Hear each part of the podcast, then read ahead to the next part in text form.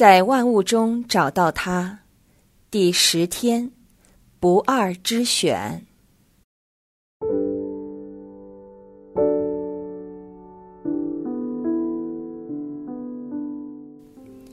在马尔谷福音第十章十七至二十二节有这样的一个描述：正在耶稣出来行路时，跑来了一个人，跪在他面前，问他说：“善师，为承受永生，我该做什么？”耶稣对他说：“你为什么称我善？除了天主一个外，没有谁是善的。”诫命你都知道：不可杀人，不可奸淫，不可偷盗，不可作假见证，不可欺诈，应孝敬你的父母。他回答耶稣说：“师傅，这一切我从小就都遵守了。”耶稣定睛看他，就喜爱他，对他说：“你还缺少一样，你去。”变卖你所有的一切，施舍给穷人，你必有宝藏在天上。然后来背着十字架跟随我。应了这话，那人就面带愁容，忧郁的走了，因为他有许多产业。这位富有的人与主耶稣的相遇。在三本福音都有记载，显示出这事迹的重要性。马窦福音提及这位是一个少年人，故此我们常称这位富有的人为富少年。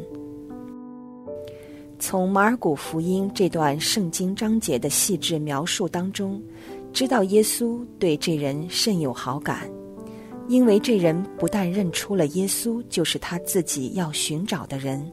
还虚心地跪下来请教耶稣，他所提出的问题也令耶稣感到喜悦及安慰，因为他辨识到生命的终极方向就是要承受永生，而他也准备聆听耶稣的指引，决心要去实行。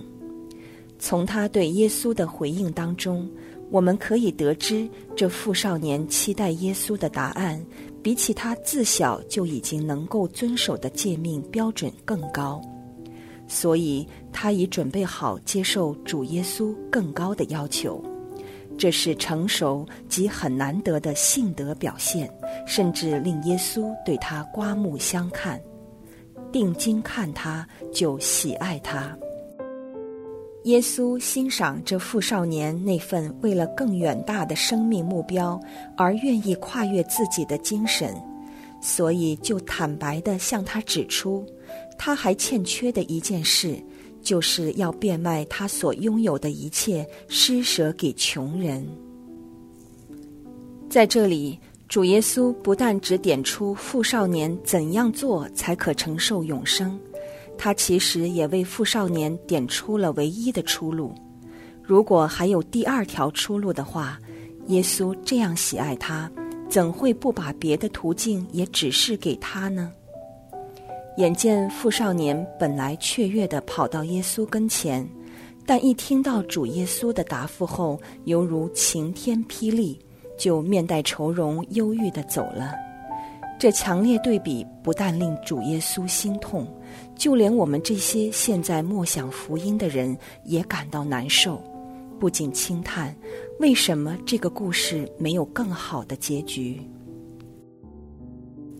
毫无疑问，因为耶稣的答复真正击中富少年的要害，因为他有许多产业。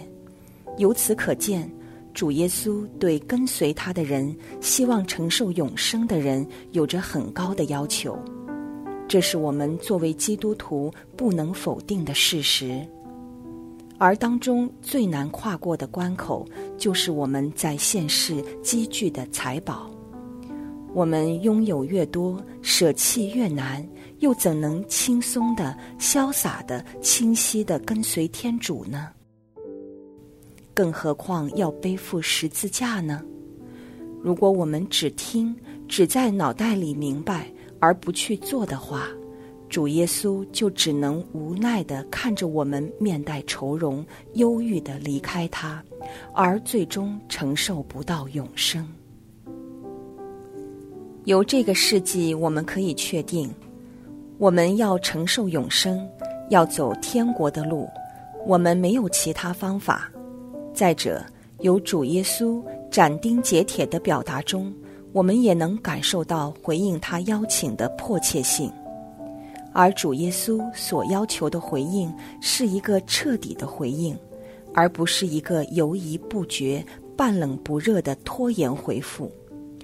从这个主耶稣与富少年的相遇中，主的心意再清楚不过。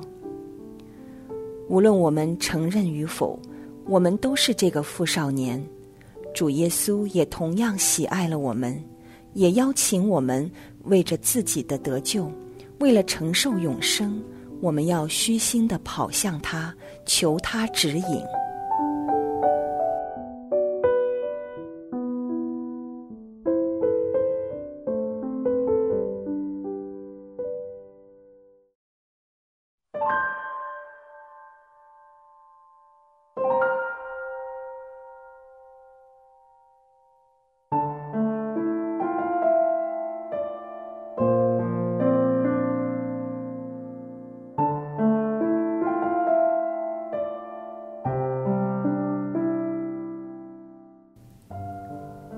有否曾经因为不想放弃自己喜爱和拥有的事物，而不够胆请教主耶稣，甚至设法回避正视耶稣的要求，或拖延回应他的邀请呢？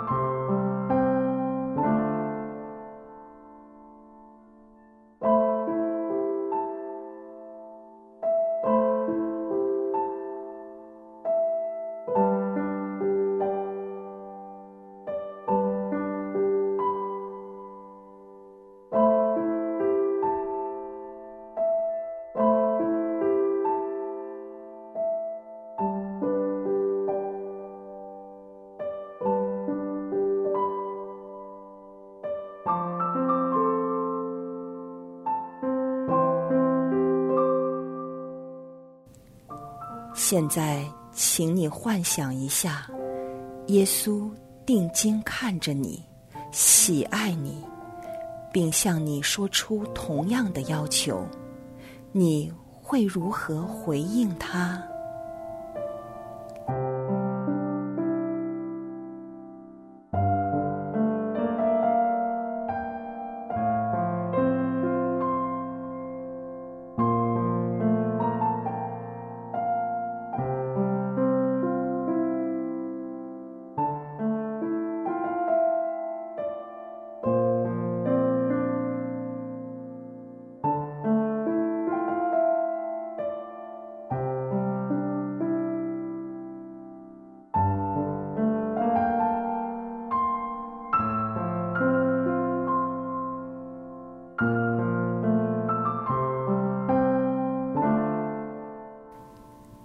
请你在静默之中，好好正视在你面前的主耶稣，并勇敢的邀请他，向你提出他对你个别的要求及招教。